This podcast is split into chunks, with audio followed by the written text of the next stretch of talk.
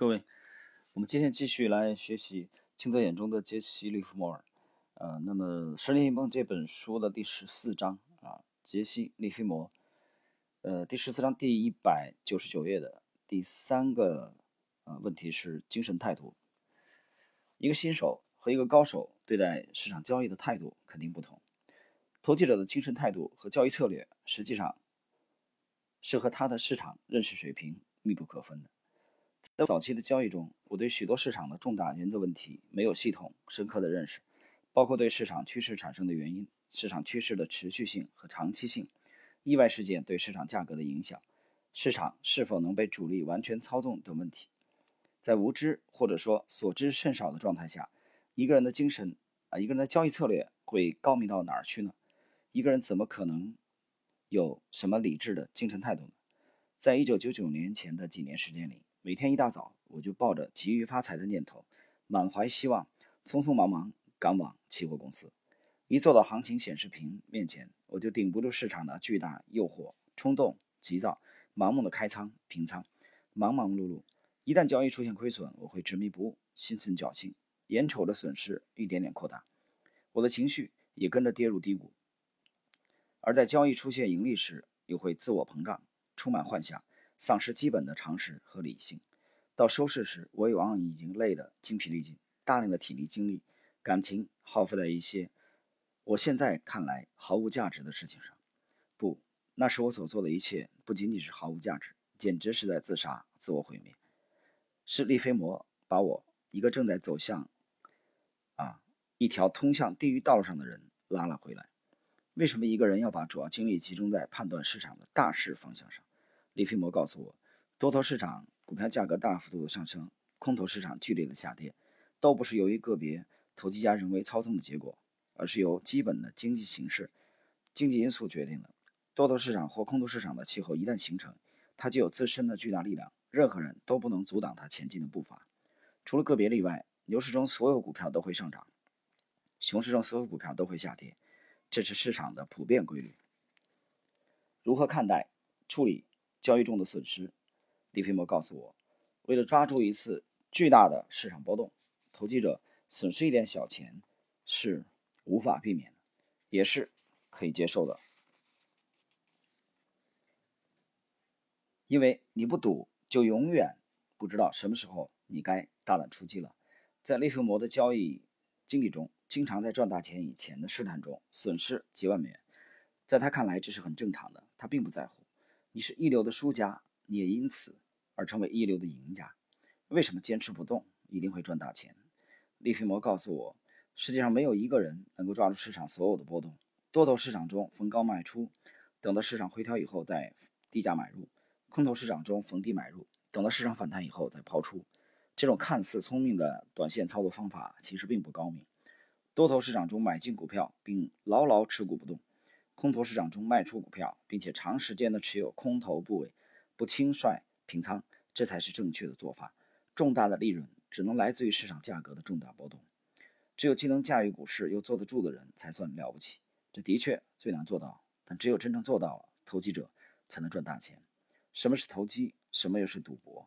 利菲摩告诉我，仅仅依靠观察盘面迹象赚取一两个点的利润的炒作方式是一种赌博。利用短期价格。反复无常、来回炒作的人是赌客，而投机则要预测市场价格长期的变化，根据市场价格中长期变化的趋势交易。短期价格变化具有很大的偶然性，而中长期价格变化则有一定的必然性。赌博主要靠运气和天赋，而投机则主要靠知识和技巧。面对交易盈利时，因为担心市场趋势突然反转，我往往急于兑现利润，害怕已经看见的东西得而复失。利菲摩说。市场很明显按我的思路进行着，我没有必要整天坐在显示牌前，时刻盼望着得到什么信息。脱手，在退去的响亮号角吹起以前，当然这不包括出人意料的大灾难，股市会犹豫或者为我准备一个逆向的投机形式。为什么要采用试探加码的交易策略？利弗摩告诉我，一个投机者如此行动，那么他在市场判断正确时。可能赚到大钱，而在市场判断错误时，只会损失一点小钱。为了东山再起，他又是如何行动的呢？我太急于开始投资了，其他事情都想，但是我还是控制住自己啊，其他事情都没想。我蹲在那儿，不是倾听心中喋喋不休的希望和闹闹嚷嚷的信念，而是只留意来自经验的平稳声音和常识的忠告。只要我一旦筹集到像样的投资，就可以抓住这些机会。但是没有股资，抓机会，哪怕是微不足道的机会，都是力所不能及的奢望。最终还是自己的常识战胜了贪婪和希望。耐心等待了六周啊！解释一下啊，这段呢，利弗莫尔的这个回忆呢啊，他指的呃，应该就是一战以后这个复出的狙击柏林恒钢铁内啊，等待耐心这六周，在那等待最佳时机的六个星期，是我度过的最使人紧张和疲乏的六个星期，但是我得到了回报。那么这个小节呢，他讲利弗莫尔对他的影响，其实也就是重点去关注大事。这里边谈到过这个多头市场，啊，持续的这种上升啊，是基本面决定的，是任何人都不能阻挡它前进的步伐，啊，空头市场也一样。这一点其实我是深有体会的。就在昨天啊，我已经有相当长的时间没有好好的坐在屏幕前，啊，对着笔记本电脑开始这个看看这个盘面的股股票了啊，由于我们的持仓的表现一直都还正常啊，远远跑赢了指数。所以看盘的时间非常少，嗯，进来应该是第一次吧，啊，在昨天啊耐下性子呢来看看笔记本。我在复盘的时候，我能看到，嗯，在当下的盘面当中的一些是啊非常少的机会，几乎是不多啊，的确是不太多。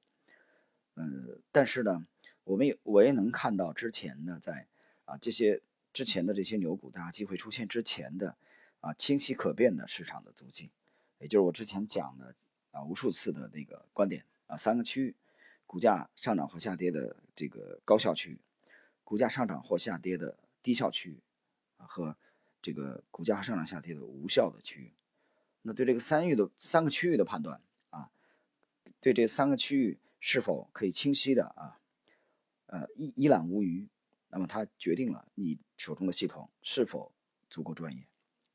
就展开图表以后啊，我们从从若干的这个参数的共振啊，可以清晰的看到市场运动的基本的方向。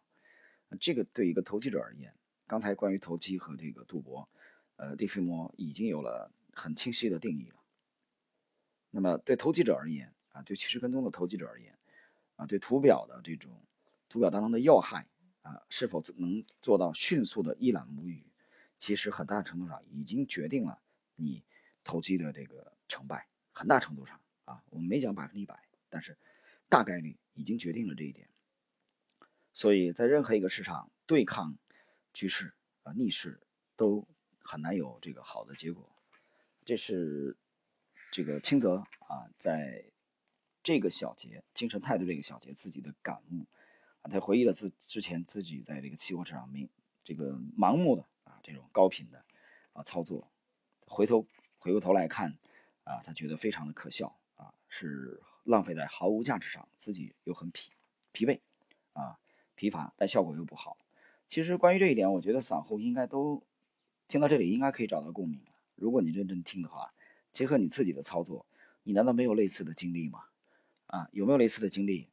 如果体会不深的话，我请你把你的交割单打印出来啊。从一九，从二零一九年一月到现在啊，你二零一八年一月的第一个交易日打印。到二零一八年的十二月最后一个交易日，把一八年全年的交割单打出来，去看看你全年交易了多少笔，然后再来看看在这个基础上，你交易了这么多笔的基础上，你的收益率是多少？当你发现你交易的如此频繁，但你的收益率根本不理想的时候，那么 OK，是时候该 stop 停下来，认真的、深刻的啊，彻底的反省，你这个系统到底有没有问题？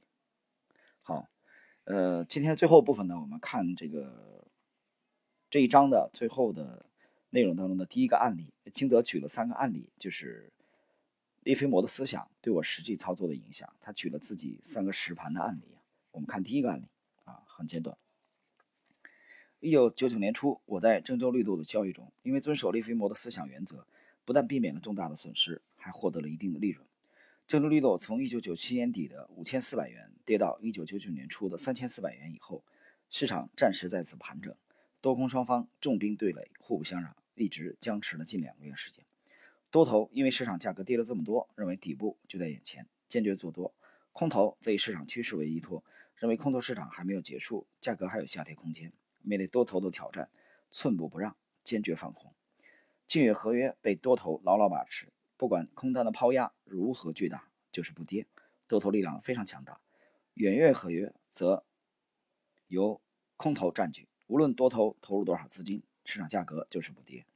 在一段时间里，市场保持着这样一种脆弱的平衡。但是我知道，这只是大战前的暂时妥协。山雨欲来风满楼，离主力之间摊牌亮底的时间已经越来越近了。由于绿豆市场从最高点五千四百点下跌至今，时间已经过了。一年多，下跌幅度也已经非常巨大了。一般说来，以往面对这种情形，我不愿意再去做空头。按照我原来的交易方式，面对当时绿豆市场多头主力气势汹汹的情形，我肯定是站在多头一边，买进绿豆。一九九七年底，我在大连大豆跌到了两千七百元的时候，也是做的多头。结果那次操作我成功了，市场操作者逆势把价格拉到了三千一百元。所以我总是对市场主力们寄予幻想。总想跟上他们的脚步，但是大多数情况下，我跟着他们往往吃亏。那是我不明白顺势交易的道理。我以为投机者也只能看市场主力的角啊眼色行事。一九九七年初，我在海南橡胶上之所以逆势交易亏大钱，其中一个原因就是当时持仓量大幅增加，确实有场外资金在抄底。我以为市场大势就要反转，所以一直至死不悟，在多头操作中屡败屡战。其实，在那波行情中，橡胶价格一直跌了两千多元，也没有像样的反弹，更没有什么反转。不过后来市场确实在多头主力的操纵下上涨到一万两千五百元以上，酿成了中国期市场期货市场又一次巨大的风险事件。但是那时我的损失已成为事实了。这就是相信主力不相信市场趋势者的下场。利皮膜让我转变了这种错误的观念。在这次郑州绿豆交易中，我遵循利皮膜的思想，没有做多。而是加入了空头的队伍。如果不是交易所市场主力耍赖啊，据说是主力的钱挪用了国家财政的资金，绝对不能亏。在市场暴跌刚刚开始时，就强行把多空双方的头寸全部对冲，相当于推倒重来，我的空单就可以赚大钱。不过即使这样，我也赚了不少钱。呃，这个案例呃介绍完了，这里我要讲两句。呃，他的这个收获其实也就是。不要迷信某一方的主力啊，而要去评估和追随市场的主流趋势啊！不要迷信主力，这一点我其实深有体会。就我们的这个 LXZ 模型定型啊，多空模型定型以来，我们并不迷信市场当中到底是哪一家主力啊在运作这个股票，我们不关心这个问题啊。我之前讲过，无论你是 QF 企业年金啊、私募、游资啊，或者公募基金啊，或者呃这个。散户的资金，啊，我们都不都不关心，这只是表象而已。我们不关心谁在其中，啊，持仓比较多。我们不关心谁把这个股票控盘了百分之三十啊，甚至百分之五十，这个我们我们不放任何的精力去研究它。我们也不关心是什么原因啊导致了主力啊去进场拿筹码。我们也不关心是什么原因来推动这个股价的上涨。这不是我们要去研究和关注的，我们只要我们只关心结果，我们只研究这个市场趋势啊，在这个标的上的表现啊，当前的这个主流趋势是向上还是向下？我们其实更多的只是关心这个因素而已。所以这样的话，你的精力就给节省出来啊，你不需要这个左右互搏啊，左手是市场主力，右手是趋势。啊，到底谁为上？利弗莫尔给了我们明确的意见：市场主流的趋势至上。所有的这个资金的主力，无论你是哪什么背景啊，最终和逆势啊对抗大势的，都会被碾得粉身碎骨啊！借用几十年前的老词儿，当时最流行的词儿，最终一定会被逆势者会被扫进历史的垃圾堆。关于这一点，无论你做期货做股票，其实都是一样的，大道相通的。好了，朋友们，今天呢，我们这一集的这个清泽眼中的杰西·利弗莫尔，呃，就到这里。在下一集呢，我们介绍这一章的最后的两个案例，案例二和案例三啊，轻则的这个期货实盘的两个操作案例。好了，今天内容就到这里啊，各位周末愉快。